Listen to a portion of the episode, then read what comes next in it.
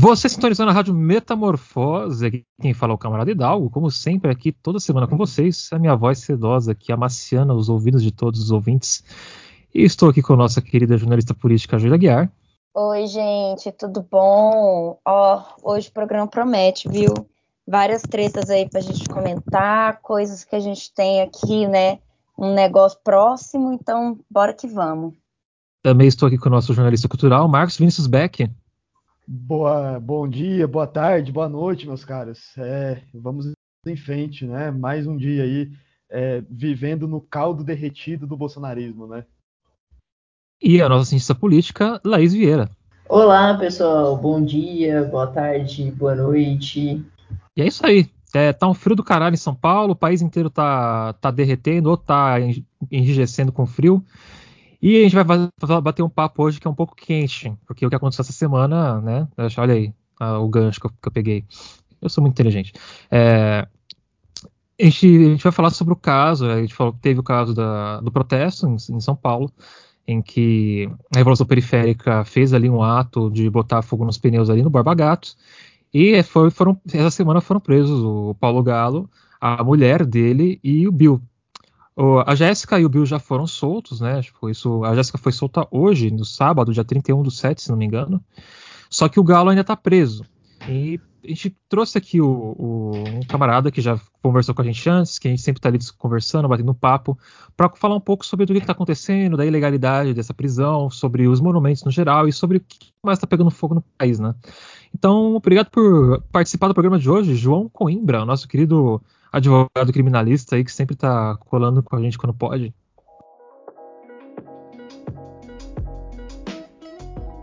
Pô, gente, antes de tudo, obrigado pelo convite. Agradeço é, é, aos ouvintes que fazem o programa acontecer. E no fim das contas, uma coisa que a gente sempre tem que lembrar é que a gente só fala para ser ouvido, né? Então, ninguém é mais importante do que a coletividade. Com certeza. E acho que o papo que a gente vai ter hoje vai falar bastante sobre essa temática, né? Sobre tudo que está acontecendo é, no geral, né? No, no, e começando, Hidalgo, meu camarada, começando na ideia do que seria legitimidade e legalidade. Hum. A prisão do galo é ilegal.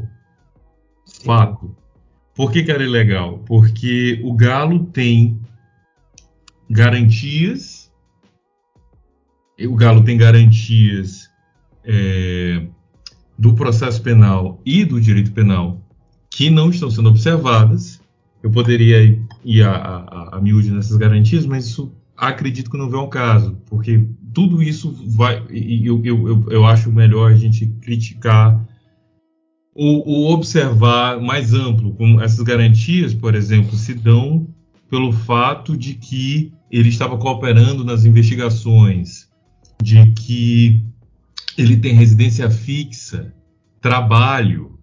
Então, a gente vai observando que a, o arcabouço legal ele vai estabelecendo essas garantias para a pessoa que serve as classes dominantes.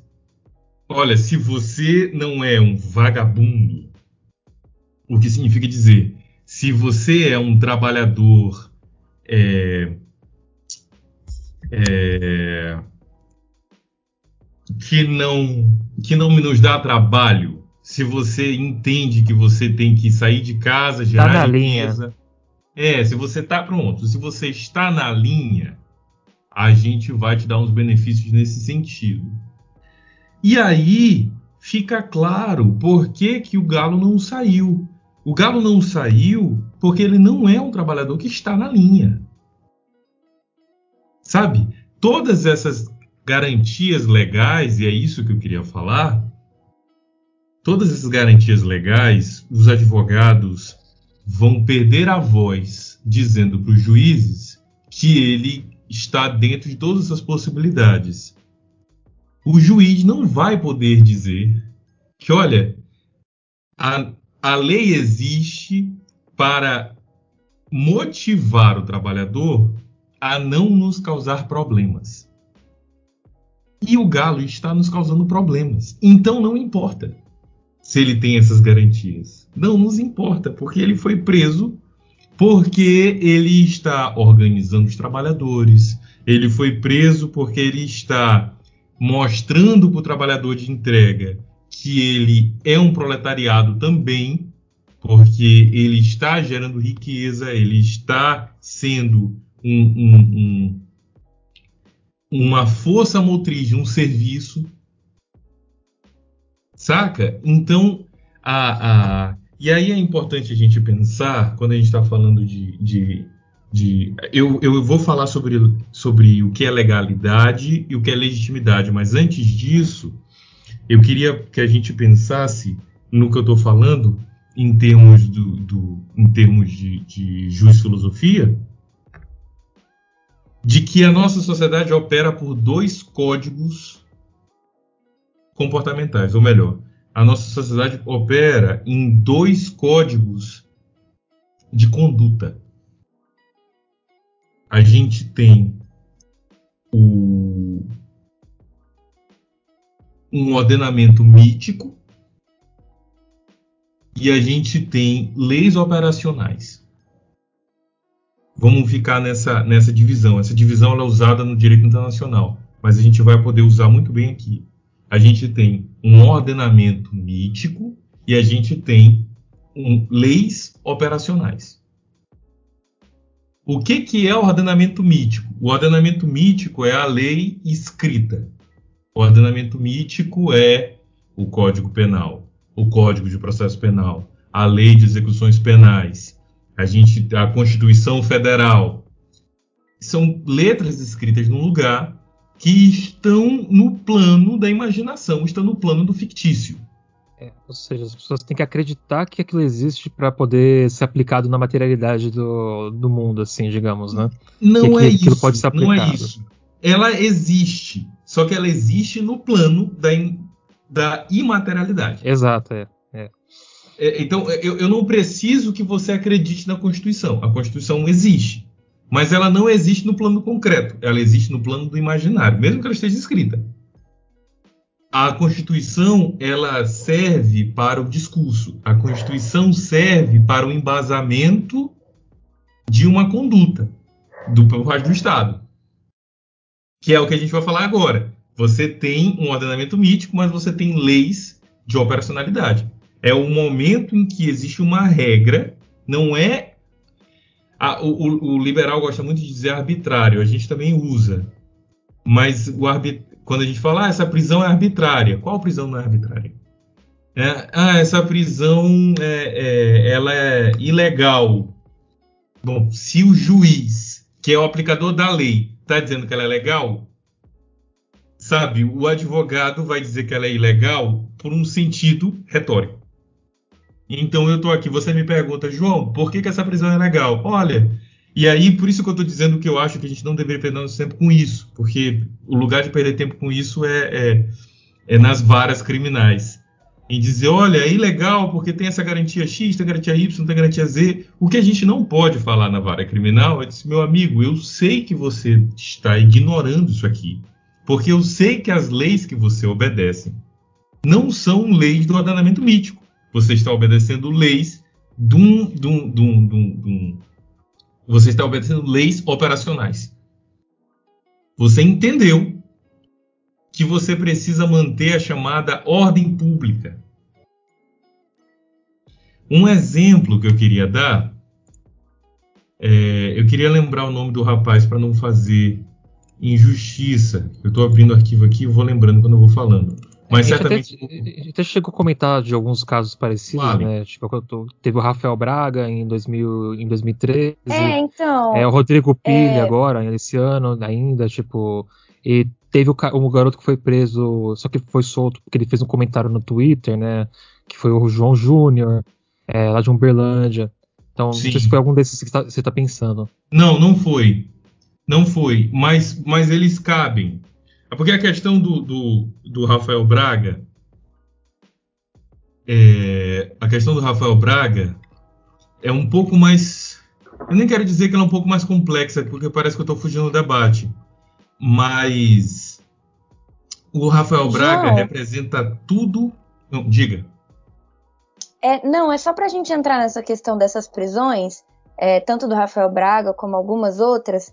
É, existe um problema muito sério no Brasil, e isso não vem de hoje, não vem do governo Bolsonaro, né? É válido lembrar que a lei antiterrorista foi assinada pela Dilma, é, mas existe uma perseguição ideológica e política para vários grupos é, de ação direta, mas não somente de ação direta, mas de é, linhas ideológicas que são contra o aparato estatal ou são contra é, certos movimentos políticos e econômicos, né, como a gente vem observando há um tempo. Além desses que esses casos que o Hidalgo citou, e antes de você começar a falar do Rafael Braga, eu queria pegar dois ganchos é, de prisões semelhantes, né?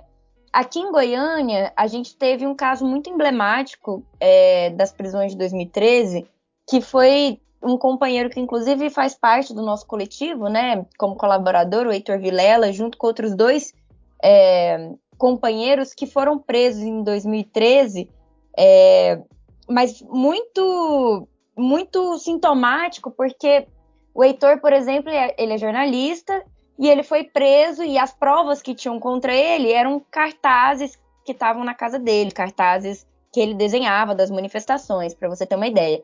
E para além disso, tem também os 23 do Rio, né, que até hoje estão respondendo processo, enfim, a Sininho e vários outros companheiros e camaradas. Eu queria te perguntar, é, o que, que você acha que está vindo por aí? Você acha que essas prisões elas estão elas estão piorando, elas estão se aprofundando? É, o Estado está começando a criar mais é, formas de prender as pessoas, ou isso sempre foi assim?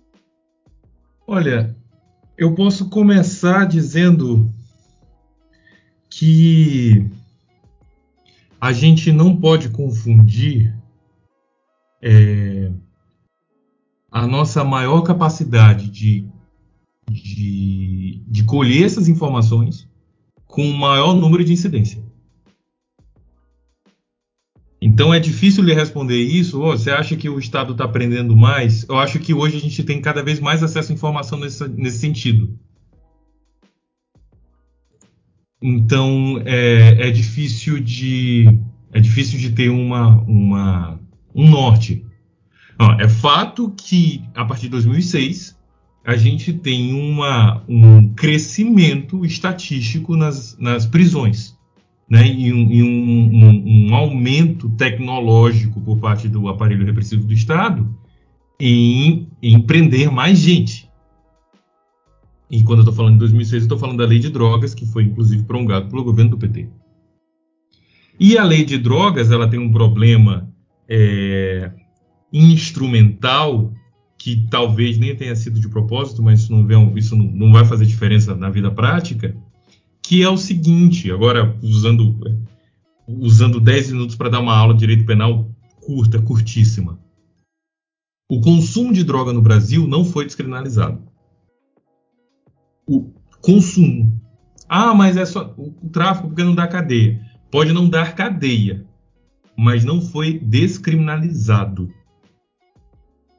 Então, você tem uma pena, e essa pena, por, pela, pela lei de drogas, é admoestação. Admoestação é uma palavra muito antiga, muito é, é, é, em desuso, só é usada nesse sentido de pena, que é um carão. Ou em português ainda mais claro, uma mijada que o juiz vai dar em você. Porra, tava usando droga, rapaz, que isso. Só que isso é uma pena, no sentido legal. Então você perde seu réu primário, você pode, você perde vários direitos e garantias do direito penal. Você não vai conseguir, sei lá, você vai ficar dentro do, do, do, dos problemas que a reincidência traz para um ser humano.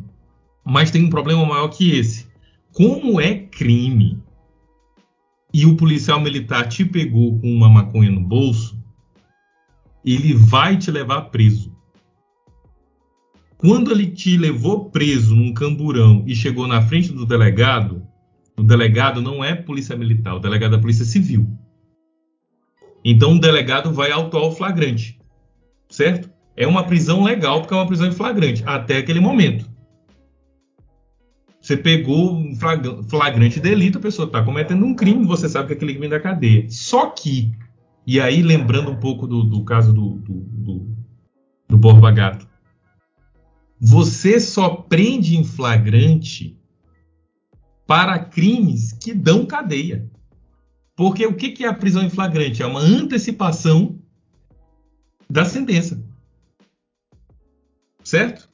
Então, se o, a, o crime de consumo não dá cadeia, eu não poderia ter sido preso em flagrante. E o que, que o delegado da Polícia Civil deveria fazer? Seguindo um ordenamento mítico. Ele ia dizer, porra, doutor Fulano, seu Fulano, camarada Hidalgo, eu sinto muito que você foi preso com porte de, de maconha. É, não, não, é, de novo, exato. Não, é, quinta vez essa semana, mas isso não vai ficar assim, porque eu estou autuando em flagrante delito, eu estou dando voz de prisão ao policial que te prendeu. Isso é o que deveria acontecer, eu não estou exagerando, porque ele cometeu um crime chamado constrangimento ilegal. Eu te, ele te prendeu sem prerrogativas legais para fazê-lo. O delegado da Polícia Civil vai fazer isso? Ele não vai fazer isso. Por quê? Porque ele opera num outro conjunto de leis que não é o ordenamento mítico. São leis operacionais. O que, que ele vai fazer? Ele vai atuar o flagrante e vai te imputar um crime que dá cadeia. Qual é o crime envolvendo droga que dá cadeia? Tráfico. Então você estava com uma maconha no bolso e vai ser imputado por tráfico. Foi o que aconteceu com o Rafael Braga. Só que o que aconteceu com o Rafael Braga, assim como a gente está falando do, do, do, do Galo, nosso camarada, é que o sistema penal ele tem artimanhas para usar esse ordenamento mítico para seguir o conjunto de leis que são leis que eles seguem de fato e à risca, que são as leis operacionais.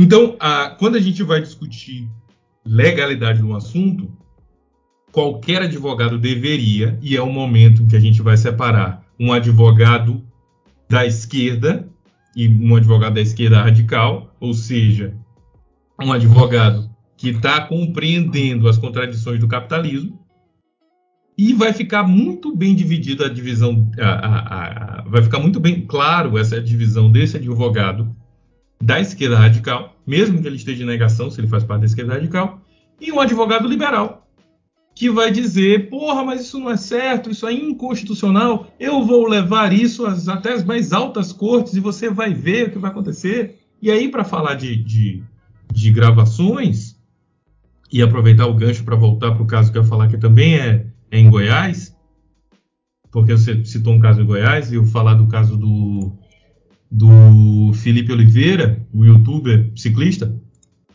Ah, sim, nossa, bem lembrado. É, é, é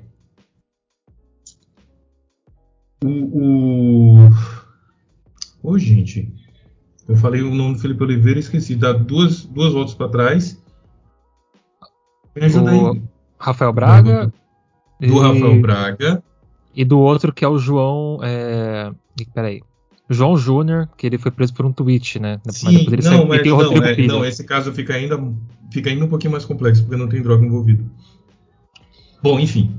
É porque eu estou falando desse sistema operacional, estou falando que eles seguem esse, essa, essa, essa relação, que o advogado tem que entender que as leis estão nesse sentido, eu acabei de lembrar. Me ajudei. Ninguém me ajudou, então eu me ajudei. Desculpa, perdão. Não, tudo bem. Não, você não sabe o que eu estou pensando, infelizmente. Ainda. É, ainda. Opa! É, mas agora você vai saber agora. Vamos lembrar que em 2000 e em 2016 o Sérgio Machado soltou várias gravações que ele tinha de conversas de, de grampos legais e ilegais que ele fez dele com o, o, o Aécio Neves e com não sei quem. Foi quando a gente viu o Aécio Neves falando que era para pegar alguém que, que fizesse um crime e depois matava e não sei o quê. Nessas gravações, a gente tem uma conversa do Aécio Neves com o Gilmar Mendes.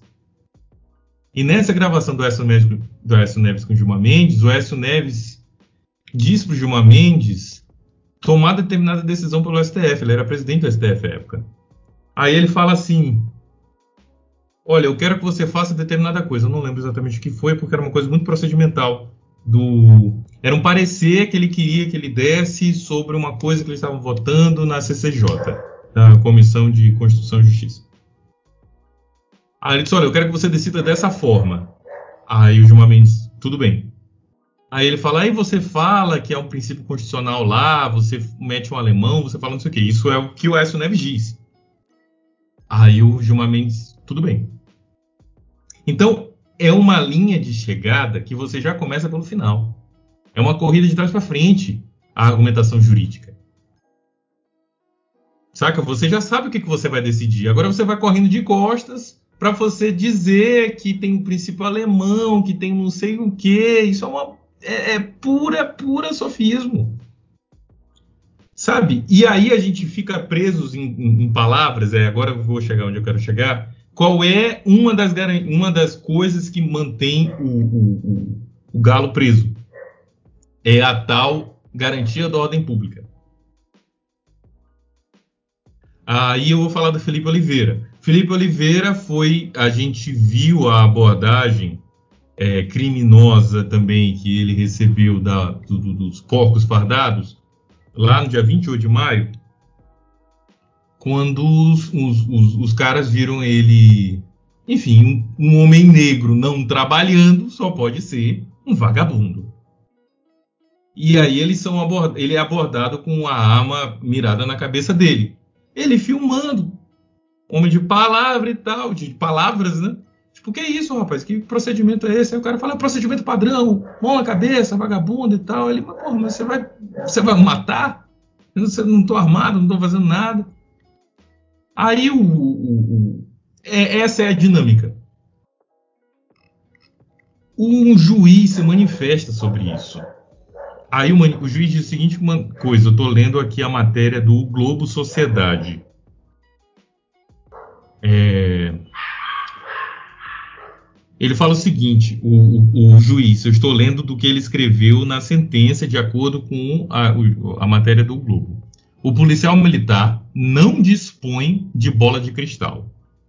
A sua expertise, o conhecimento da comunidade que atua, o instinto policial, exerce influência na decisão de abordar ou não uma pessoa.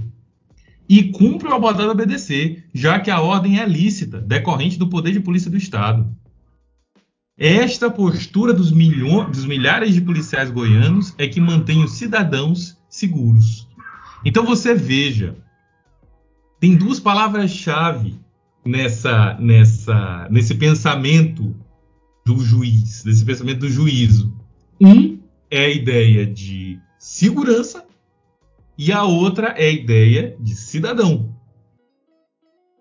Não, Você e o instinto, né, também, que ele fala aí, que é a coisa mais racista que eu já ouvi, tipo, como Não, se... mas ele tá falando do Nossa. instinto do policial, ele tá tentando dizer que o policial tem um feeling, o policial é, tem... então, esse feeling é muito esquisito, né, então, tipo assim, não, em não, Goiás, sem tipo, Sem gente, dúvida, porque ele tá falando, ele tá falando que ele precisa confiar no julgamento, porque se ele, se ele não fosse um juiz, ele não seria um completo ignorante.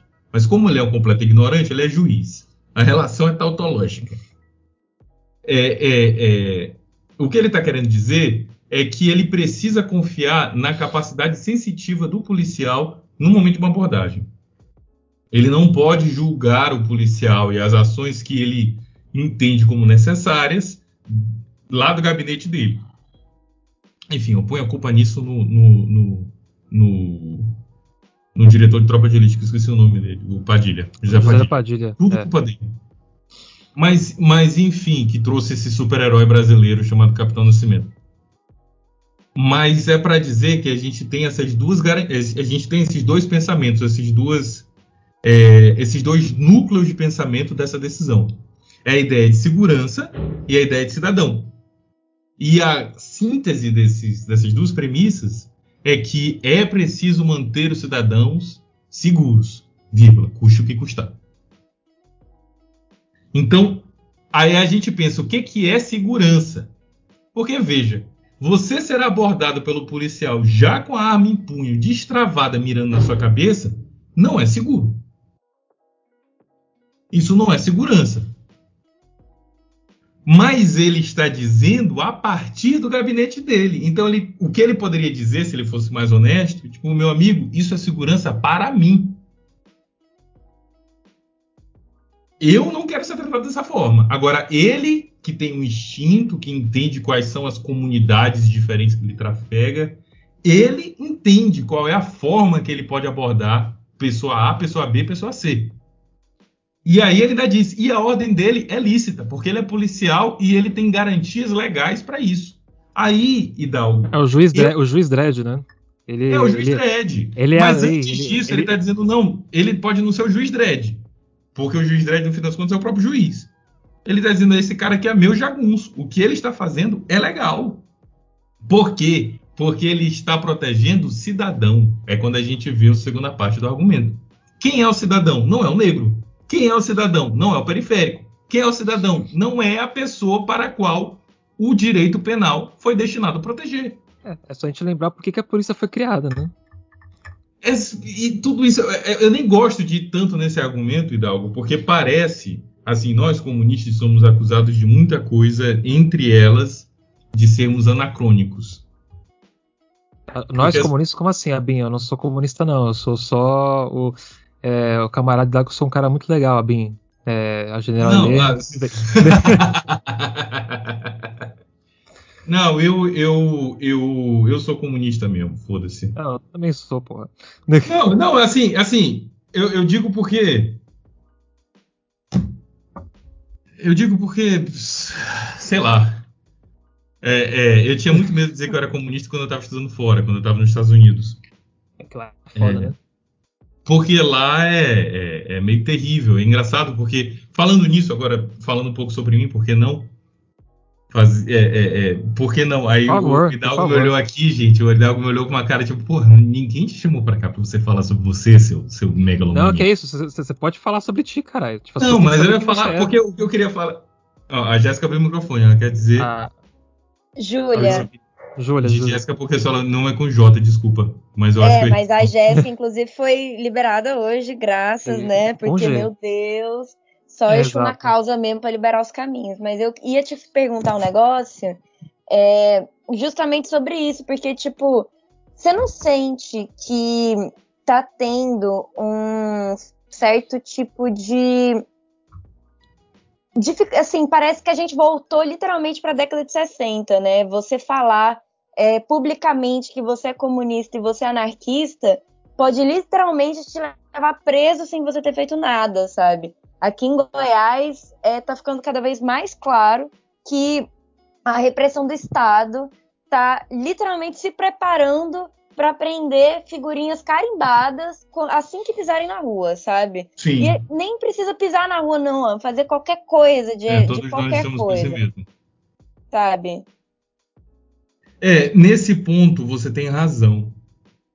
A questão aqui é se nós estivéssemos nos anos 70, propriamente dito, se dizer comunista anarquista seria crime. E você responderia. Eu, veja que eu estou falando sobre o, o, ordenamento mítico e um, leis operacionais. Hoje, ser anarquista comunista é crime nas leis operacionais, mas não é crime no ordenamento mítico. Nos anos 70 era crime no ordenamento mítico. E qual é a diferença disso? A diferença disso está no discurso legitimante da opressão da opressão do Estado. O Estado hoje ele está, é, eu não posso dizer que oprimido, mas vamos dizer que envergonhado de admitir que ele está perseguindo comunistas e anarquistas por serem comunistas e anarquistas. O que isso significa? Eu não, eu garanto para vocês, eu não vou fingir aqui que eu sei o que eu não sei. Eu estou chegando até o máximo da minha capacidade de análise. O Estado está envergonhado de prender o, o, o nosso camarada comunista é, é, Galo, foi preso por ser comunista. Está mantido preso por ser liderança comunista. Isso sim foi uma, foi uma, uma é, um, um, sincericídio da decisão que prorroga a prisão temporária do, do, do, do Paulo Galo. Mas a gente tem que pensar o seguinte: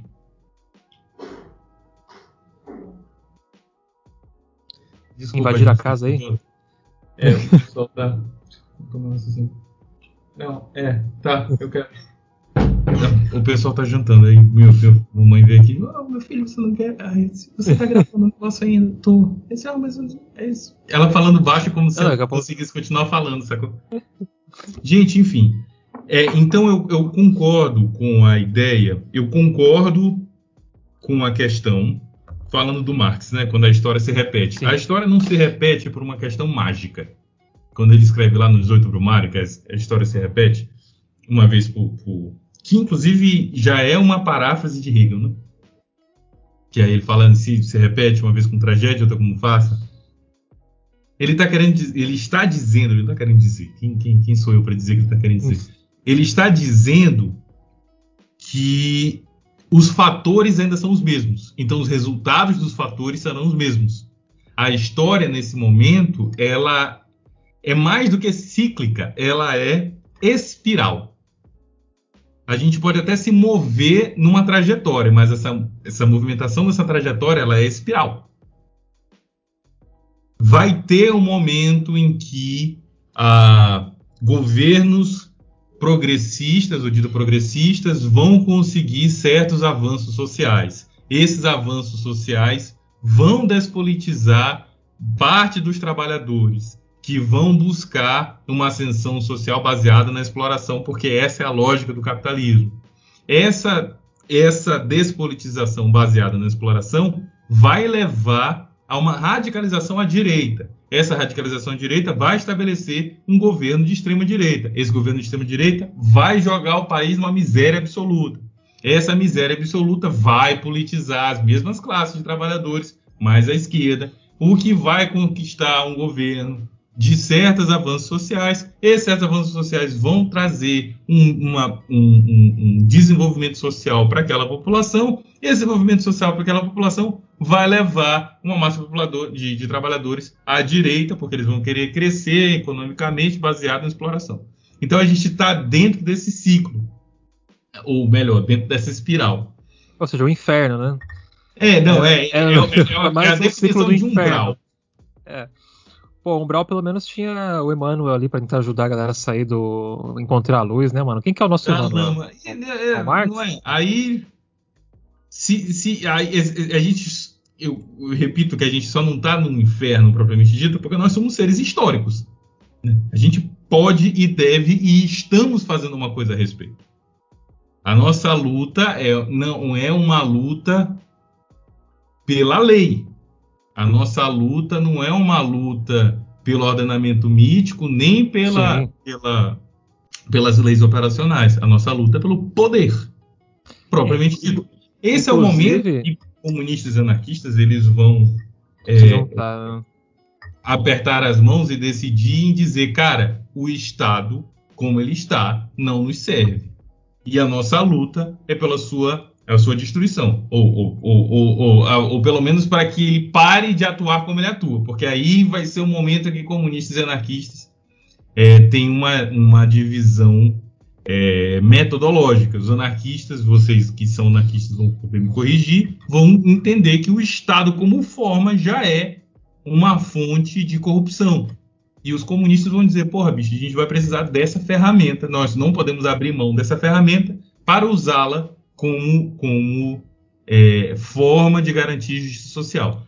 Também não é momento de discussão e nem acho, gente, sendo absolutamente honesto, uma coisa que eu já disse no programa passado que vocês me convidaram, eu fico muito contente, que essa discussão ela vai se dar em algum momento, sabe? Porque citando é, che, che Guevara, a Revolução Cubana não foi uma revolução marxista.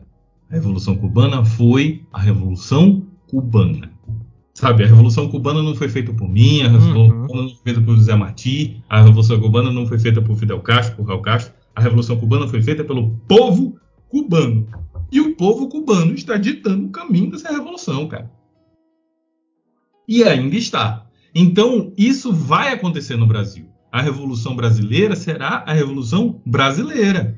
A gente aqui, com os nossos estudos, com a nossa, com a nossa bagagem teórica, a gente vai tentar, como intelectuais orgânicos no sentido do Gramsci, a gente vai tentar organizar. A gente vai tentar é, é, apontar caminhos cientificamente, não como vanguarda, não como é, é, messias de qualquer sorte, mas como apontamentos científicos, como cientistas sociais e políticos e econômicos e por aí vai. É, é que então, é o socialismo científico, né? Que é essa, essa, ferramenta de compreender a materialidade, né? E, e antes trabalhar... do socialismo científico, para não, não, não parecer sectário, é uma ideia de materialismo histórico dialético. Mate... Isso, é. Tá, é, então, o, o que me preocupa. marxista hum? Diga. É, não, o que me preocupa não é nem necessariamente a chegada desse momento que todos nós ansiamos, né? É, ansiosos para que, que isso aconteça, sonho com isso todos os dias, Nossa Senhora. Mas não é isso. O que me preocupa é a forma como é, a repressão ela está realmente aumentando e as parece que, que foi você falou isso também, né, João? A gente está numa espiral de merda.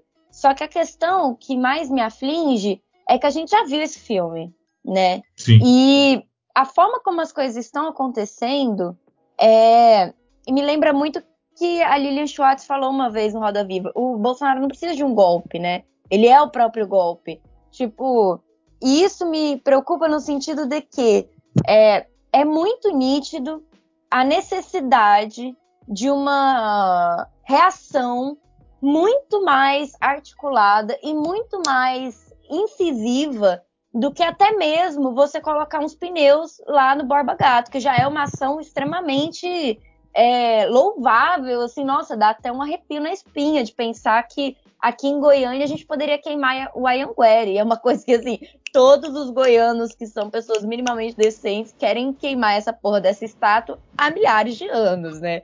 Só que é isso. Meu, se a gente queima a Ayanguere aqui em Goiânia, no próximo dia, a Rotan me para no meio da rua e me dá um tiro na cabeça e ninguém vai ficar sabendo, entendeu? Porque aqui em Goiás é política de extermínio mesmo, sabe? Sim. E assim, a gente tem histórico de política de extermínio. Então, tipo, isso me faz lembrar a todos os companheiros que eu já conheci, já, e a gente já entrevistou muitos deles aqui no jornal, em vários programas, enfim, é, da ditadura, né? Porque, assim, é, parece que a gente está voltando novamente nesse, nesse momento de rompimento em que ou a gente reage tal como deve ser a reação para tais absurdos, mas se a gente reagir, a gente vai ser assassinado, sabe? É pois isso que está é. acontecendo. Pois é, é, esse é um momento, esse é o momento, minha camarada, de metodologicamente, um, dar um passinho para trás, metodologicamente, numa situação como essa, a minha corrente de pensamento e meu compromisso histórico vai me levar para o Carlos Marighella. Carlos Marighella vai pensar o seguinte: Louvado seja com toda certeza Carlos Marighella. Porque Carlos Marighella vai dizer o seguinte: olha, a sua sobrevivência está na metodologia de grupo de fogo. O que, que é o grupo de fogo? O grupo de fogo, ela, ele é um destacamento controlado pelo partido que tem uma missão específica de atacar e desaparecer. Porque a ideia de, de guerrilha não é uma ideia de defesa, é uma ideia de ataque. É uma metodologia de defesa do povo por meio do ataque às instituições do poder burguês. Por quê? Porque o poder burguês tem muito mais estrutura. E não é mérito deles. É o produto da exploração eles têm muito mais dinheiro, eles têm carros blindados, eles têm muito mais munição, eles têm mais treinamento, eles têm o acesso livre às drogas que os policiais usam antes de nos matar. Eles têm acesso a esses psicotrópicos e, e não tem criminalização para isso. E nós, do outro lado, estamos oprimidos, opressão na brincadeira. Né? A gente mal tem tempo, todo mundo aqui, mesmo sendo sábado, teve que trabalhar, teve que estudar, teve que fazer tal coisa. Isso aqui também é trabalho para vocês e para mim. Enquanto eles têm, dentro dessa lógica de funcionamento normal do mundo, desse que a gente está chamando aqui, eu estou chamando aqui de, de leis operacionais, tudo já está caminhando para o caminho deles, porque no fim das contas eles estão em inércia. E a nossa luta política é uma luta de quebrar essa inércia, que é esse movimento espiral. Então, a, a, é verdade, e aí fica a reflexão, e aí um ponto do que, do que é, eu até meio que me arrependo, às vezes não me arrependo, dos atos no, no, início do dia 3, quando eu falei do, dos black blocs, também não quero entrar nessa discussão aqui, mas em dizer o seguinte: os atos de ação direta, eles precisam de cálculo político que envolve, inclusive, a sobrevivência dos nossos camaradas. Sim. Porque não nos importa fazermos mais mártires. Não nos vale de nada a gente ter um camarada morto. Nada. Ah, mas vai amplificar a nossa luta, a nossa. Não vai. Ah, não vai. A gente não precisa que ninguém, ninguém morra. Então, ah, com certeza, né? Nossa luta é para ficarmos vivos e não para morrer. A nossa luta é pela vida. E ela pela vida até a morte, para citar o nosso camarada Tia mais uma vez, que, que citá-lo sempre ainda é pouco. Então, veja que tocar fogo na, na, na, em tal coisa, em X, Y, Z, ele precisa de cálculo político. E isso não é uma crítica a seja lá quem for que tocou fogo na, na, na, na estátua de Boba Gato. Até porque foi muito procedimental e foi uma, uma elegância para a discussão né? política. Né? Pra, é. Porque hoje se discute Boba Gato. Ninguém, não é uma estátua feia no lugar nenhum, é um estuprador. E, e tem um lance também que é a, a, quando você tem essas figuras abjetas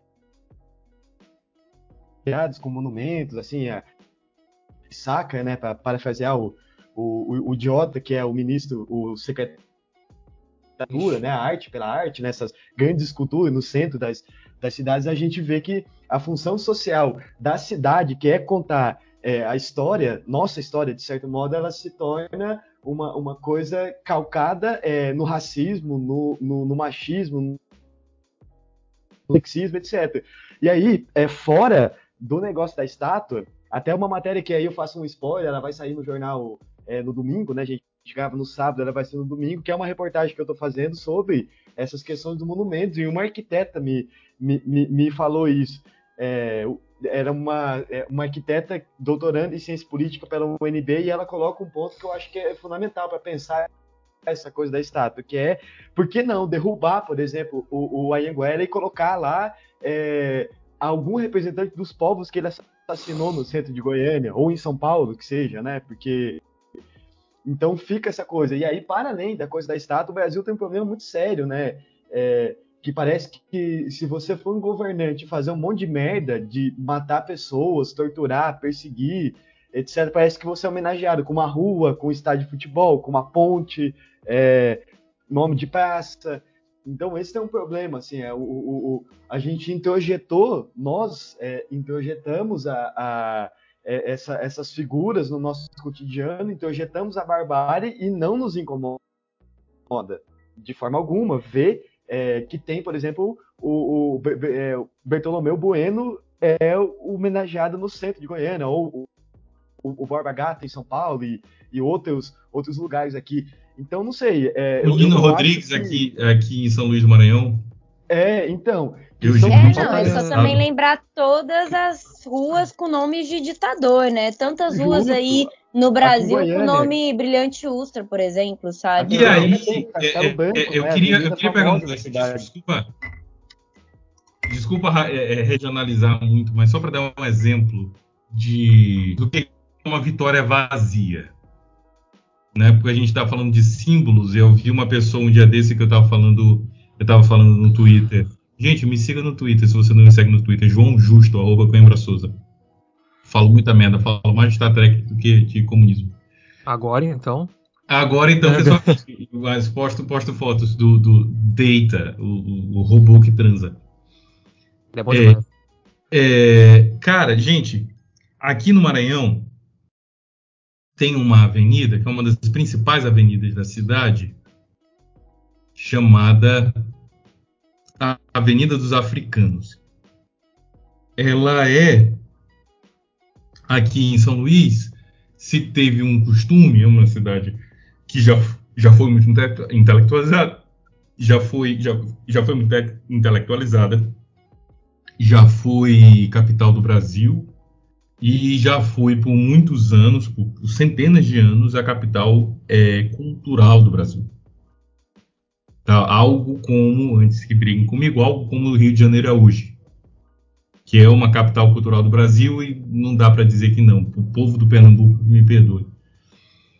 É, é, o Recifense não consegue ouvir isso, mas ninguém fala do Brasil e pensa, ah, o Brasil, Recife, sim, nossa, o frango, o, o frango da meia-noite lá, a galinha da meia-noite. Não, a referência que se tem cultural é o Rio de Janeiro. Mas, enfim, é, entrei numa, numa, numa via sem saída agora. Eu estava falando sobre a Avenida dos Africanos. São Luís já foi, por ser esse lugar cosmopolita, ele buscou, de, tentando achar uma glória do passado, que se é, sabe-se lá se existiu mesmo, onde ele homenageava povos que colonizaram aquela terra, sabe? Mas eles não queriam admitir a palavra colonizar. Então eram povos que contribuíram, entre aspas, para construir, entre aspas, nossa linda cidade. Nossa, entre aspas, também. Então a gente tem avenidas, como a Avenida dos Holandeses, é, Avenida dos Franceses, Avenida dos Libaneses, porque aqui em Maranhão especificamente você ser árabe é um significante de ser branco.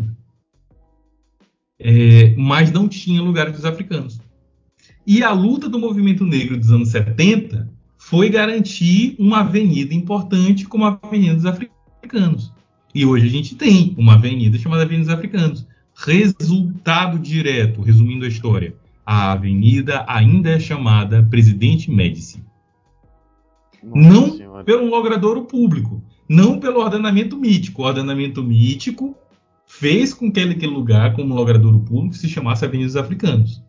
Mas as pessoas são estimuladas, os comércios ainda usam nos seus propagandas de rádio a Avenida Médici.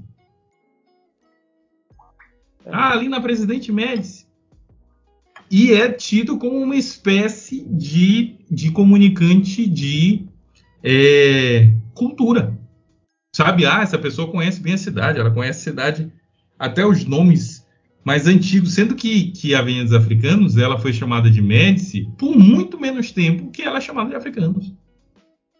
Sacou? Ela foi inaugurada depois de cinco, seis anos, até porque a luta foi exatamente essa, quando inauguraram, tipo, pronto, essa avenida aqui a gente vai mudar de nome. E ela é chamada assim. O que, que eu quero dizer com isso? Que a nossa luta simbólica, ela não pode estar desconectada de uma luta política direta concreta. Porque senão, mesmo que a gente consiga vencer, essa vitória vai ser uma vitória de pirro. Vai ser uma vitória vazia. Se a gente conseguir destruir o Borba Gato e fazer no lugar uma estátua da Teresa de Benguela, fazer no lugar uma estátua da Raíssa Leal Fadinha do skate, fazer no lugar uma estátua de qualquer outra coisa, a luta ainda está esvaziada se ela não estiver discutindo colonização, descolonização, anticolonização, que for.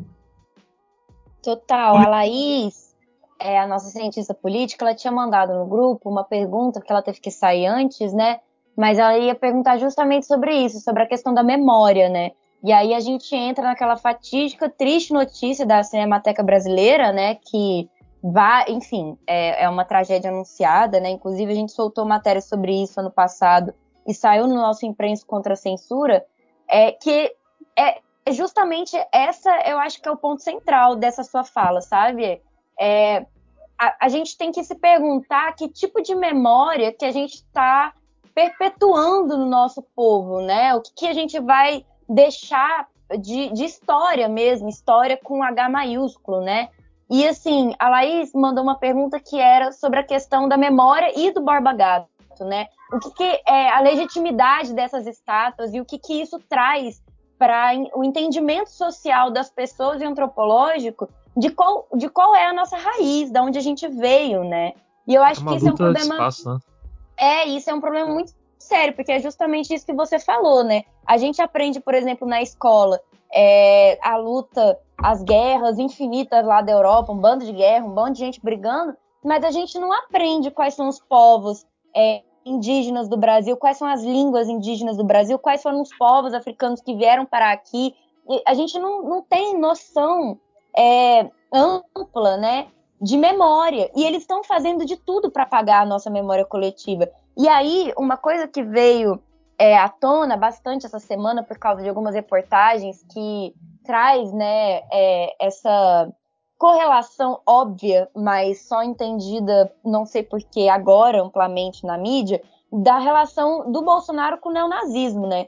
Porque, tipo assim, uma coisa que o Hitler fez e que é muito é pragmático para a gente entender um pouco o que está acontecendo aqui no Brasil é essa destruição né, de tudo que existia na, na Alemanha de memória coletiva, mas de, o uso das artes para uma construção de uma memória que é fake, né? Essa memória higienista, essa memória é, bizarra, nazista, racista, louca, assim, surtada.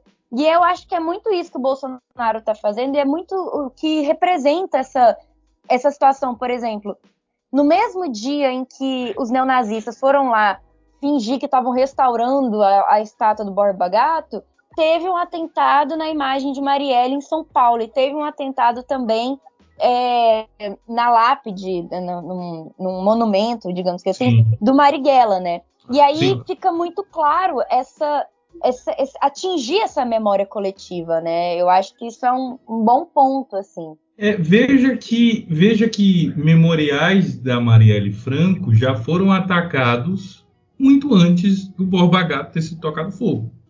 É, é, alguém diria que foi exatamente o que elegeu o fascista do Daniel é, Silveira, como é que é o nome daquele bombadinho? Daniel Silveira. Daniel Silveira e o Whitson, né? Sim, é, e, e, e, e, a Whitney Houston, o Whitson, Whitney Houston, Whitson, Whitson Nunes, o nome do rapaz.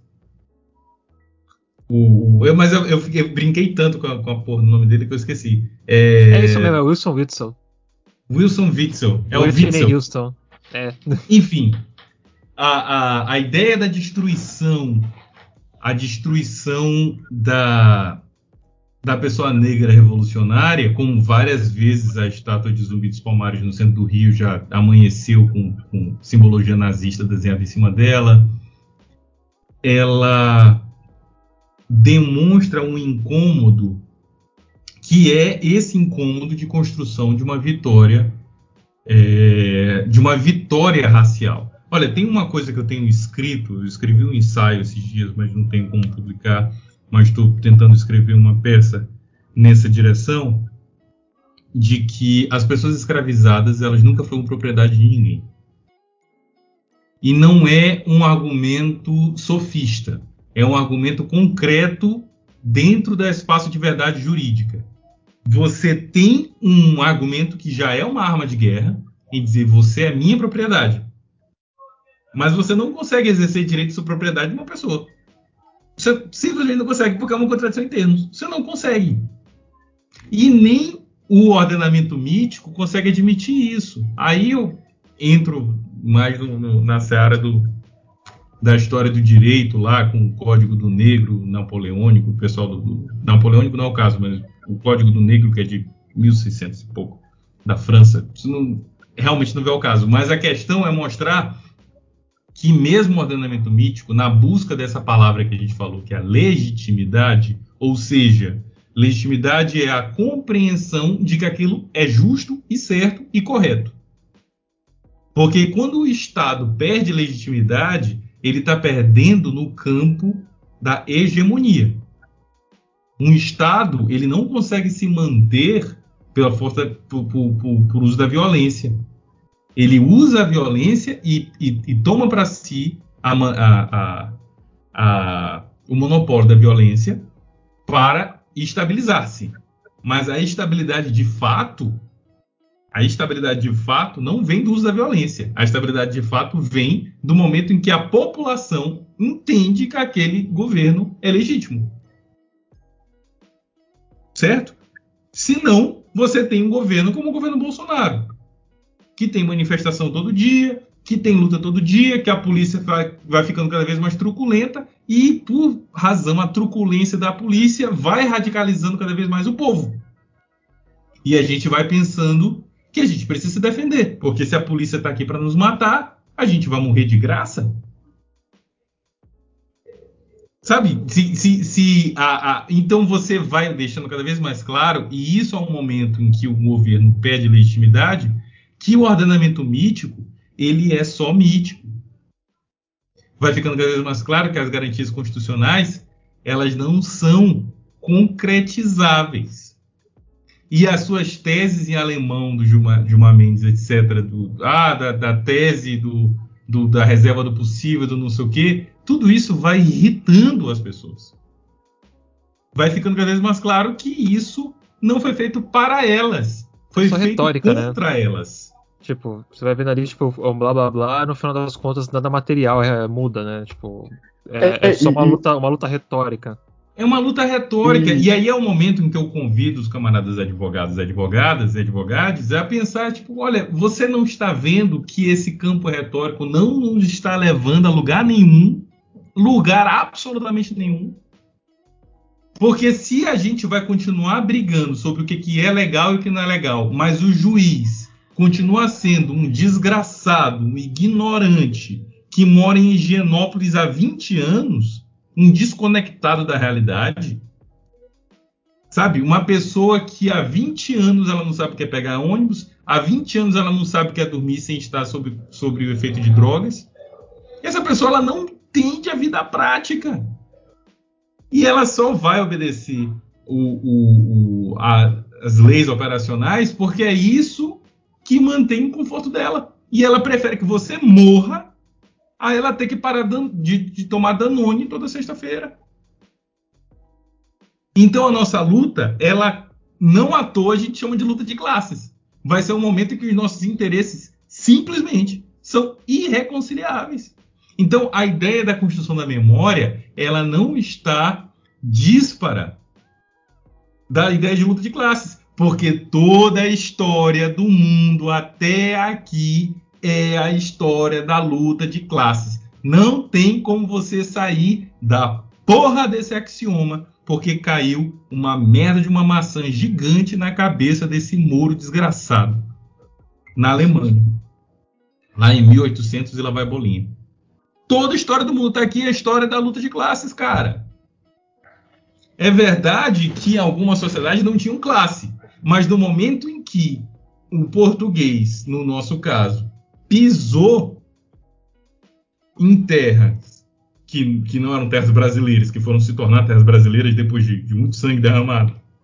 Mas quando ele pisou ali e ele tinha uma, uma porra de um canhão de mão na mão, as classes sociais se estabeleceram bem ali, cara. Porque classe social não é um íntimo, classe social não é uma essência, classe social demonstra em que lugar você está nessa luta de interesses. E o cara chegou com interesse que não é o seu, então ele já é uma classe que não é a sua. Sabe? E aí é o momento em que a gente se irrita das pessoas quando a gente vai chamar de antidialéticas. É, gente, aí eu vou falar do, do, do meu campo, que é para não me acusarem de, de, de, além de outras coisas, de ser, sei lá, eu nem vou dizer o que, que é para não dar ideia. Eu até, eu até sectário. É. sectário. pronto. Vamos, vamos, ficar no sectário. Você Outra não vai falar também, mal dos anarquistas aqui nesse programa, não. Não, não, não, não de jeito nenhum. Você tá vendo que eu tô sendo super, hiper cuidadoso nesse sentido. E eu devo a, a, nossa camaradagem. Por mais que a gente tenha é, é, críticas, mas as minhas críticas, no meu caso, são sempre críticas operacionais de cálculo político. Não é, ah, porque Sim, você usa uma bandeira que é muito preta, tem que ser mais vermelha. Ah, porque você lê Bakunin, Bakunin, não sei o quê. Gente, meu Deus do céu. leia. Se você estiver lendo, para mim tá bom. Porque se eu disser uma coisa e você trouxer uma outra para mim, eu, como uma pessoa que se pretende dialética, só agradeço. É. Então veja, a, a, a gente está no conflito de luta de classes, e aí é foda. No, no, no, no, movimento negro, por exemplo, nos espaços negros de luta política, a gente luta contra uma coisa chamada de essencialismo.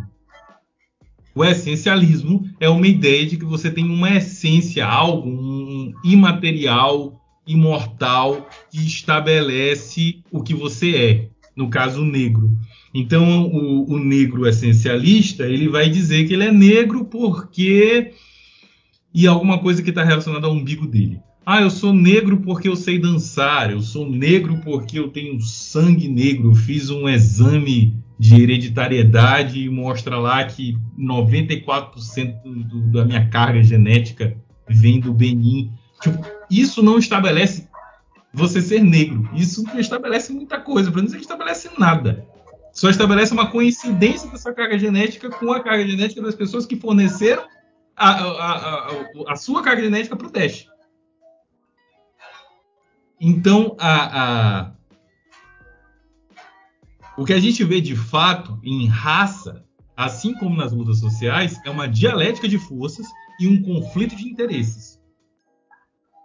Então, existe uma frase, uma frase, eu acho que acredito que seja da professora Sueli Carneiro, que é muito mal utilizada nos tempos de hoje, que é a ideia de que entre a esquerda e a direita continua negro. Essa frase, ela é uma constatação. Ela é antes de um axioma ela é uma constatação. Você continua negro de fato. E ela é usada contra a organização política. Ela tem sido usada quase sempre quando eu a vejo, eu a vejo nessa, nesse contexto terrível, em que ele fala: olha, você, a esquerda é racista, a direita é racista, você não pode ser nem esquerda nem direita.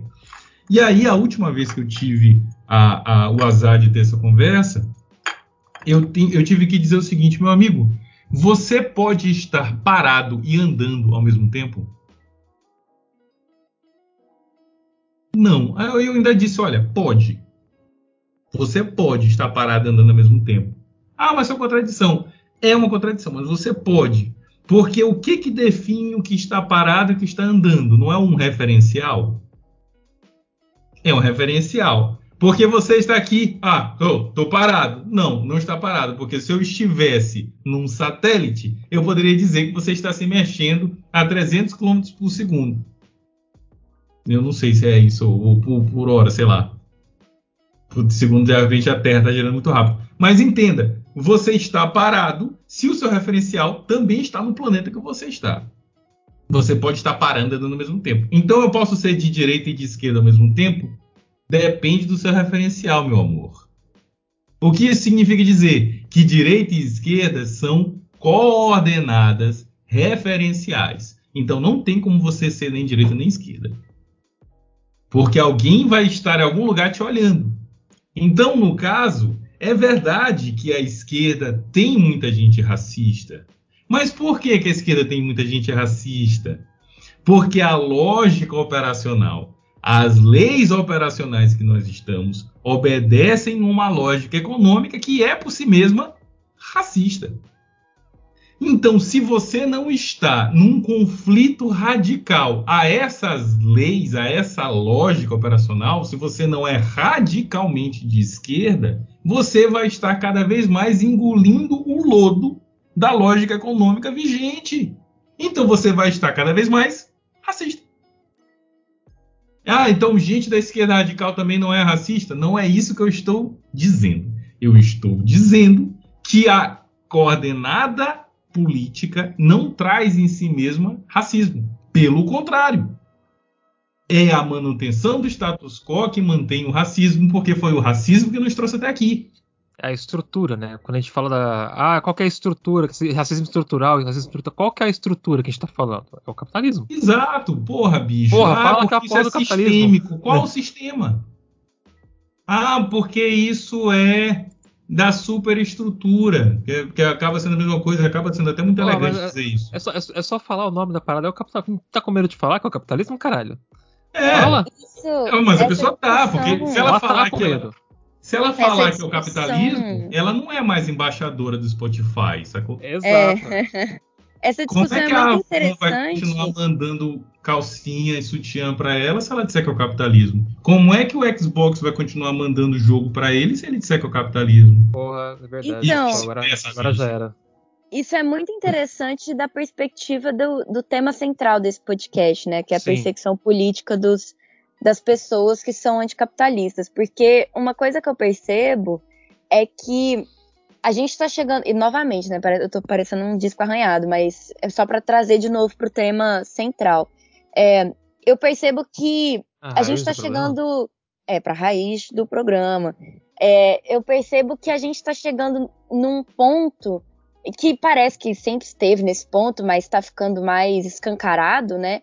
É que ser anticapitalista e ser radicalmente anticapitalista, né, no sentido de fazer ações concretas, de mobilização, mesmo que pequena, é, se posicionar, mesmo que pequena, assim, tipo, enfim, a gente sabe o que é trabalho de base, os nossos ouvintes também sabem o que é trabalho de base, e, e a gente tem um, um grupo de, de pessoas que nos escutam que já, já tem um letramento suficiente para a gente não ter que é, falar o beabá necessariamente aqui nesse programa, mas é, qualquer mínima ação anticapitalista que a gente desenvolva tá passível de ser criminalizada nesse momento.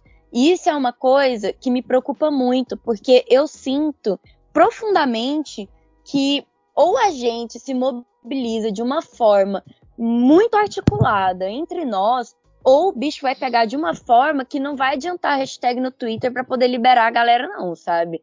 E Não isso vai. é uma, isso Não, é uma um coisa que me preocupa ainda mais, porque, gente, é, as pessoas elas estão ficando presas por muito tempo. O Rodrigo Pilha foi torturado dentro da prisão, que é, né, digamos que uma coisa comum dentro das prisões brasileiras, mas, por, gente, ele ficou o quê? Uns quatro, cinco meses preso por causa de uma bandeira, por causa de uma faixa, sabe? Ah, um isso que é engraçado. É isso que é engraçado. Eu, como advogado, não posso deixar você dizer isso. Hum, Não porque você esteja errada, mas porque você está argumentando. Dentro do sofismo do direito, você está errada. O, o. Rodrigo Pilha esteve preso e foi mantido preso pelo crime de desacato que Nossa. ele cometeu e que, a, a- a- que ele cometeu em 2014. Eu digo que É, cometeu porque transitou julgado. Ele cometeu em 2014 ou antes.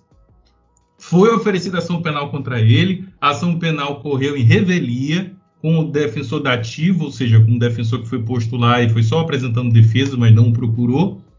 Quando ele foi detido, já tinha uma ordem de prisão contra ele. hum, Então ele, ele passou esse tempo todo preso porque o Galo não vai, ele não vai, eles não vão conseguir, não da forma que eles têm, da formas jurídicas que eles estão usando até agora, eles não vão conseguir manter o Galo preso por muito tempo. O que eles estão tentando fazer é torturá-lo psicologicamente, torturar a família psicologicamente, não é toa que a esposa dele, que, que não tinham informações ou indícios que ela estaria presente. E eles estão tentando desestabilizar, desestruturar, desorganizar os entregadores antifascistas, pelo Sim. menos eles. Mas Sim. veja, se o Galo tivesse alguma ação penal sobre algum, qualquer outro assunto contra ele, ele estava muito mais fudido. Ele estaria mais, mais fudido ainda do que o Rodrigo Pilha, porque o Rodrigo Pilha, entre outras coisas, e pelo menos o dito aqui à distância eu não conheço, ele já era um petista conhecido, ele Uhum. já tem é, é, é, entrada no partido, Contatos, esse né, Hoffman e já tal. sabia quem ele era antes dele ser preso, Então, sabe? isso Então não é o Galo. Sabe? Ah, não, com é certeza. Um, um cara É. de periferia braba e tal, rapper do caralho, é, é, é, é, é, que não é, que não parece os filhos deles, sacou? Uhum. Não, total, obrigada pela correção. E isso me traz uma, uma reflexão que eu ia falar isso, mas puxou para esse momento, de que é, é, tá ficando, o cerco está apertando, está ficando cada vez mais nítido, né? Mas, para além disso, tipo, você usou uma palavra perfeita para esse momento: desestabilização. Aqui em Goiânia, para trazer de novo para nossa referência, né? E, e, o Beck pode até contar um pouco sobre isso também, porque a gente viveu isso juntos. É, a gente fez parte de um grupo que ocupou a rádio universitária aqui em Goiânia quando a gente era jovens estudantes universitários. É, não que a gente seja tão velho assim, né? Mas a gente parou de ser estudante há um certo tempo, mas enfim.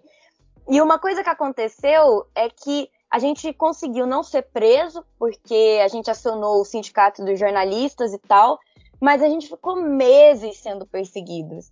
Meses, assim, nossos, todos os nossos dados caíram em grupos de é, policiais da, da Rotan e grupos de extermínio policiais aqui em Goiânia, e eles ficavam pressionando a gente, tipo, carro da polícia é, seguindo a gente em volta de casa, essas coisas, é, sendo reconhecido nos lugares, policial batendo no nosso ombro em protesto, falando: Ah, fulana de tal, você tá aqui, né? Bom saber. Isso não só em Goiânia, mas em outros estados, sabe? E isso não aconteceu só comigo ou com o Beck, isso aconteceu com vários companheiros, não só em Goiânia, mas no Rio teve muito isso, ainda tem, né? É muito comum você ir no ato no Rio de Janeiro, até hoje, 2021, e um policial te reconhecer mesmo de máscara, sabe? Então, assim, é, eu, uma coisa que eu percebo é que, de fato, é, e isso volta para aquela prisão do menino lá de Uberlândia, eles estão tentando de várias formas, e isso está se agravando, e eu prevejo que em 2022 o babado vai ficar ainda mais tenebroso, porque eles estão tentando destabilizar não só lideranças políticas horizontais que seja, pessoas que têm um pouco mais de visibilidade, mas pessoas comuns da militância, né? A galera que tá, tipo, que ninguém sabe, ninguém, ninguém me conhece, entende? Sim, mas eles, pegar pra eles, Exato. E isso acontece não é de hoje, isso acontece muito antes de 2013, igual você estava falando, né? Desde dando exemplos de 2006 e, e, de outros, outros anos. Então, assim, o que, que você, enquanto advogado, mas você, enquanto militante também, o que, que a gente pode fazer para tomar cuidado para que a gente não seja desestabilizado e para que a gente não seja pego para Cristo e para que a gente consiga, de fato, se mobilizar sem que ninguém morra, sem que ninguém seja perseguido, pelo menos um, um nível mínimo, assim, de possibilidades, sabe? Olha, minha camarada, vou lhe falar do fundo do meu coração. A gente vai perder alguns camaradas. Fato. Não é uma, uma coisa que me dá alegria. A questão é: nós estamos em guerra e alguns camaradas nossos não conseguem entender que guerra é algo que você luta. Sabe? Quando dois não querem, um apanha sozinho. Então eu acredito que o que a gente tem que começar a discutir cada vez com mais seriedade é começar a conversar na mesma língua da polícia. Começar a discutir retaliação, começar a discutir grupo de fogo, começar a discutir uma coisa que não tem aparência. Sabe qual é o meu problema? vou falar agora a real. E já que a Bin já tá me escutando há um tempo. A Bin já, tá, já sabe que a gente tá tudo que a gente tá fazendo aqui. Já. Não, tô louco. Ah, o cara até é, me pergunta não. assim, porra, bicho, não tem sexting hoje? Tá brigado com, com ela? Porra, tô. Enfim. É, é, é, falando sério, a nossa luta ela precisa de cálculo político. Porque só a aparência de vitória não basta. A aparência de vitória não basta. É o momento em que as pessoas me acusam de ser defensor de vidraça. Porque, tipo, olha, o que que significa para a luta política? Eu sei que a gente tem, tem, tem, tem opiniões diferentes nesse ponto, então perdoem a minha, a, a minha intervenção. Mas o que que significa dentro da gramática política que nós estamos. O que, que significa você destruir uma vidraça de um banco? Não é a mesma coisa, e eu acho que isso a gente pode concordar, para não, não parecer que eu estou querendo levar a discussão para ali. Não é a mesma coisa de ter a imagem de um estuprador e genocida ou um instrumento de genocídio, já que genocida mesmo é a pessoa que faz o genocídio acontecer. Você tem a imagem desse estuprador e assassino e você toca fogo nessa imagem. Você combate um símbolo com outro símbolo. Então, a, qual, o que que o banco tem a nos oferecer? O dinheiro que tem dentro dele. Porque com o dinheiro que tem dentro dele, você consegue financiar uma operação. Ah, com certeza. Eu sou o tipo de anarquista que, assim, eu sou 100% a favor da ação direta. Todo mundo sabe disso, inclusive a BIM. Mas eu acho que, tipo, é, né? Sejamos sinceros. Mas Beijo, eu acho que, tipo, é, é justamente isso que você falou. A gente precisa ter perspectiva de é, impacto político. Eu não acho que atualmente quebrar uma vidraça tem um impacto político tão relevante quanto queimar, por exemplo, a imagem do Ayanguera. Isso não significa que eu sou defensora de vidraça. Não sou. Acho que foda-se quebrar, que deixar de quebrar, tanto faz. Agora, existem momento, né? formas né? mais pragmáticas de você atingir a imagem do banco e do capitalismo enquanto né, é, instituição do que você quebrar uma vidraça. E roubo, inclusive, é uma delas. Né? Exato, Vamos aí entrar você vê aqui que nem, de Marighella que, novamente, né? Que a, que a nossa começar... linguagem, camarada, porque é a nossa isso. linguagem nem vai chamar de roubo, porque roubo é, é o que eles fazem contra a gente. Isso Exato, seria... é retomada, isso, né? E, e, roubo é crime e a gente aqui é contra o crime. A gente vai acabar com o crime, né? a BIM, polícia, a gente não é, é a favor do crime. A gente não é a favor, mas isso que é engraçado, nós não somos a favor do crime, porque crime é o que está estabelecido na CLT quando dá ao trabalho ao, ao empregador direito da, da mais-valia. Isso é crime. Então veja que a gente está lutando pelo estabelecimento de uma nova, um novo ordenamento operacional. Gente, lembra que a gente estava falando sobre o ordenamento mítico? Aí eu quero encerrar aqui, gente, para fechar esse ciclo e, e, e, jantar com a família. Mas veja uhum, que a gente está vendo esse, esse, essa, essa dialética que eu trouxe no início da nossa, da nossa conversa. A gente tem um ordenamento mítico e leis operacionais. A nossa luta política, ela não pode fingir que essas leis operacionais não existem. Pelo contrário, a nossa luta política é por novas leis operacionais. A gente quer uma nova lógica de viver. E essa lógica de viver, ela é uma luta constante, é um campo de batalha. É o que nos diferencia da esquerda liberal. Pô, por que, que a gente não está, é, como alguns setores do PT, por exemplo, alegres e satisfeitos porque o Lula está na frente das pesquisas? Porque a gente sabe que essa porra não está garantida em nada. Eu não sabia e... se vai ter eleição direito. Olha, olha a gente estava dizendo isso em 2017, quando o Lula estava na das pesquisas. A gente estava dizendo a mesma merda. A gente estava falando, gente, como é que vocês dizem que a, que a Dilma sofreu um golpe para em 2018 o Lula ganhar as eleições, bicho? Isso foi outro golpe. Vocês não acham que né? isso não tá estranho? Vocês não acham que eles não vão fazer alguma coisa? Exato. Surpresa, surpresa. Exato. O Lula foi preso e não sei o quê, e acharam não sei das quantas. Sabe? E agora em 2022, vai acontecer o quê? Vai ser a mesma merda? Porque antes era o Temer, o dito civilizado que botou a gente numa violência sem fim com a PEC do fim do mundo, esse conspirador filha da puta. E a gente vai fazer o que agora com o Bolsonaro, que acabou de estabelecer, a última coisa que eu vi no Twitter, um sigilo de 100 anos do acesso dos filhos ao Palácio do Planalto?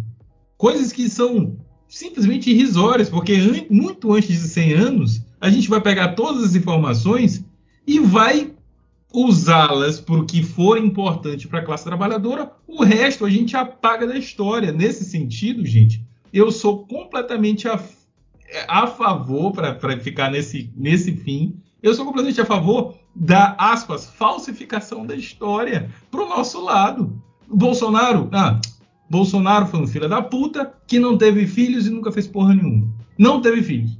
Carlos, ah, mas o Carlos não, esse, esse personagem não existe.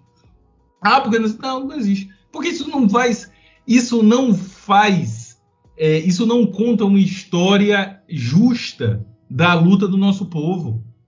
Sabe? a ideia de queimar a imagem do Borba Gato não é só, e isso aí é uma perspectiva completamente minha, não é só é, é, revidar, ah, mas ele morreu muito tempo, não sei o quê. Não, cara. Eu, a gente quer apagar os símbolos de supremacismo de vocês.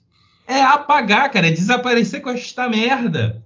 Os nossos símbolos nacionais são Zumbi, Teresa de Benguela, nossos símbolos nacionais são Carlos Marighella, nossos símbolos nacionais é Marielle Franco, nossos símbolos nacionais são pessoas que estão de fato lutando pela libertação da nação. Então, a, a, a queimar a estátua do Borba Gato, ela está ainda na luta do campo político. Mas eles respondem contra a gente no campo concreto. É importante fazer essa discussão, porque essa discussão guia e, e organiza o nosso povo, e a gente tem o maior exército que esse país já viu, que é o exército de trabalhadores.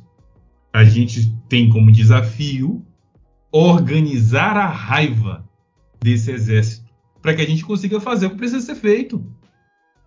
Então, uma das formas de organizar essa raiva é a ação direta. Só que essa ação direta, ela precisa ter um sentido em si mesmo. Porque aí é o momento em que, que, que, que eu falo e quero sair de paraquedas. Sair de paraquedas é ótimo, né? É a pior saída do mundo, já estou no chão. Mas, mas é, é, é entender que se eu tenho uma ação direta, o trabalhador que está passando no ônibus olha aquela ação direta e não entendeu, a ação direta falhou, porque eu sou um comunicador. O, o, o, o radical de esquerda é, antes de mais nada, um comunicador. Pô, o Marx fez o próprio jornal dele, inclusive, pô. Porra, o cara parou de escrever o um manifesto para ir para os Estados Unidos para acompanhar a, a, a guerra civil porque ele tinha uma comunicação com Abraham Lincoln e uma ideia pragmática de, porra, de repente a gente pode botar umas minhocas na cabeça desse cara e ir fazendo garantias e é. possibilidades orgânicas de estabelecer nos Estados Unidos uma, uma, uma república de trabalhadores. Tanto que mataram o Lincoln depois, né? É, não sei se foi por isso. O Lincoln ah, deve ter sido alguma das coisas. Puta, mas de qualquer forma, eles mataram porque os Estados Unidos é terra de ninguém, é um bang bang desgraçado e todo mundo mata todo mundo, aquela merda. Tem que acabar os Estados Unidos. Mas, mas tá demorando muito ainda. Mas a, a para concluir, gente, é, é preciso lutar pela libertação do, do, do Paulo Galo, porque ele é nosso camarada, porque ele estaria lutando pela nossa libertação se fôssemos nós presos porque a nossa luta e a nossa camaradagem se confunde. A gente luta pelos nossos camaradas e nós somos camaradas porque lutamos. Então, dizer que a prisão de, de, de, de, Paulo Galo é ilegal é um sofisma, mas é um sofisma que nos serve. Uhum. Porque dizer que a prisão dele é legal é um sofisma também, e é um sofisma que não nos serve. Porque toda linguagem jurídica você pode botar no saco preto e jogar no rio. Não vale de porra nenhuma. Aliás, não faça isso que é poluição, né? Mas se não fosse, você faria. Não vale de porra nenhuma. E nós não estamos num lugar que a gente tem que sempre levar a nossa luta é, é, para o campo mítico. A gente tem que levar a nossa luta para o campo simbólico. Por quê? Porque o nosso objetivo é organizar a luta no campo concreto. A minha sugestão para o que você me perguntou, é, é, minha camarada, é acho que já está começando a chegar a hora da gente pegar aqui e ali os nossos camaradas e começar a conversar como é que vai ser essa luta no campo concreto porque é preciso começar a conversar sobre retaliação, é preciso começar a conversar sobre como a gente que já somos a parte organizada da classe trabalhadora vai responder frente a esses porcos fardados. É isso, gente. Cara, perfeito. Eu acho que a gente não tem muito mais o que falar hoje. A gente esclareceu bastante, como sempre, é sempre bom trazer a, a, os conhecimentos do velho barbudo aqui. Ele como a gente falou, é cíclico, né? A gente sempre tá voltando a essa, essa fraude. É, antes era o galho ali que a galera podia pegar e depois não pode pegar mais. A única coisa que muda agora é o que, qual que é o galho da vez, né? Que você não pode pegar da floresta. Então a gente está acompanhando isso agora. Então vamos torcer aí, porque o Galo realmente não tem nada, né? Contra ele, diferente do Rodrigo Pilha, que era um pouco mais desbocado, né? Ele tinha lá um desacato, um desacato contra ele, coitado. É, que não porra nenhuma ele. também. É, é não um era nem passar preso. contra a honra de um policial. Se ele é policial, ele não tem honra, cara. É foda, né? Tipo, é foda isso. Daí... Como é que eu vou, como é que eu vou é, é, é, desonrar um porco? Não faz sentido. Não, tá, a gente tá sendo muito brutos com os porcos. São animais né, inteligentes e muito fofinhos. Eu sempre achei uma sacanagem isso com os, com os porcos. Verdade. É... Mas é um, Mas é, é um porco metafórico, gente. É um o... porco que o próprio porco iria é, é, envergonhar de ser porco junto com ele. Então é isso. Obrigado, João. João, manda, manda aí um, suas redes sociais de novo aí pro, pra galera poder te seguir, caso não sigam ainda. Gente, então, o meu nome no Twitter é João o Justo. O mais odiado do Twitter. Eu vi um Agora, tweet TikTok esses dias que eu achei engraçado, que a pessoa falava isso. Oi, gente, sou eu, mais odiado do Twitter. Eu pensei, gente, mas quem é você? Eu tô chegando nesse momento já, viu? Porque eu acho que eu tô chegando próximo de ser o mais odiado do Twitter por uma você, galera aí. Você, camarada Hidalgo, você é o líder da milícia Vaporwave, cara. Você é um canalha. é. Vagabundo, canalha e frouxo, né? Segundo a ah, outra lá. Sim. sim, não, são títulos muito justos. E que inclusive é o inclusive, meu título. Inclusive, é, então, eu ia te agradecer, João. É sempre muito bom te ouvir. Eu acho que é, a gente aprende muito com os marxistas que são muito honestos e gostam de dialogar com paciência e rebeldia. E é sempre muito bom te ter aqui nesse programa. Foi esclarecedor e de fato, camarada, vamos juntos para a luta porque é a única solução que a gente tem, né? Sim. Revolta e juntos unidos, porque é isso que nos torna os camaradas, né? É isso, Exato. é isso que nos torna os camaradas. A nossa camaradagem é o nosso bem mais valioso e a gente vai lutar por ela até a morte. Exato. E a revolução aqui será a revolução brasileira, né? Então... Exato. Vai ser a revolução que o povo conseguir fazer. E, é isso. e isso é o mais importante. E vai ser a, a, aquilo para que a gente vai defender. Então, gente, é isso. Muito obrigado. Obrigado, Deus. Obrigado mesmo. Boas Olimpíadas e não deixem de movimentar as redes. É, é, é e fazendo, se você estiver em São Paulo, conseguir fazer uma manifestação a respeito, se de repente você faz parte de um, de um movimento organizativo que pode fazer algo parecido na sua cidade, de repente virar uma, uma moda, olha que moda deliciosa, a moda de destruir é, é, símbolos de destruição Estamos aí na tentativa aqui em Goiânia. É, a, Dilma, a, Dilma, já mandou recado aí, ali, né? Uma dica aí. Aqui, aqui é. em São Luís do Maranhão não faltam, não faltam alvos, justos alvos para construções de símbolos revolucionários. Rapaz, sabe, eu descobri que tem um negócio aí que você joga no concreto que transforma o concreto numa pasta é, ecologica, ecolo, ecologicamente aí e tal que Isso é você é bom, consegue hein, destruir molecularmente o concreto, sabe? Só dizendo aqui só. Bacana, não, eu acho muito legal. É, essa, é, tem aquele, aquele, aquele quadrinho do Watchmen, que é que o, o Dr. Manhattan faz isso, ele destrui as coisas no nível molecular. No nível molecular, é. Vai Pô, ser tá isso aí que a gente vai fazer. A gente precisa fazer isso gente, aí. beijos e queijos. Avante, camaradas. Venceremos. Como sempre, o comunismo vencerá. Até sempre. Valeu, João. Obrigado mesmo aí, viu? Tchau, tchau. Vai, vai comer, homem. E esse é o programa dessa semana. E... É, a gente não vai ter botiquim hoje, gente, porque tá, tá tarde, a gente tá gravando no sábado o programa. A gente conversou bastante aqui com o João, então vamos deixar o botiquim para outro dia. Mas se, se, se, vocês quiserem dar uma recomendação pra galera assistir alguma coisa, acompanhar alguma coisa, eu vou falar rapidamente. Vejam o anime do Karl Marx, de graça lá no YouTube. Obrigado, Xi Jinping. Nossa, e... inclusive morrendo de raiva desse dessa treta aí entre Bakunin e Marx. Eu não vou nem dizer nada ah, pra não causar treta. Ah, mas sempre mas foi, né? leiam Bakunin, leiam Deus e o Estado, pelo amor de Já. E não, que é, Exu não... ilumine essa nação. Beijo Bakunin pra vocês. era um chato insuportável, mas assim, leiam a teoria dele. Não é por isso que a gente vai, vai jogar no lixo que o cara escreveu, né? menino. Vai se lascar. Você quer falar que... Nossa, sinceramente. Tu sentaria pra tomar uma cerveja com o Bakunin ou com o Marx, Beck? Bakunin, claro. Óbvio. Você, e você, Beck?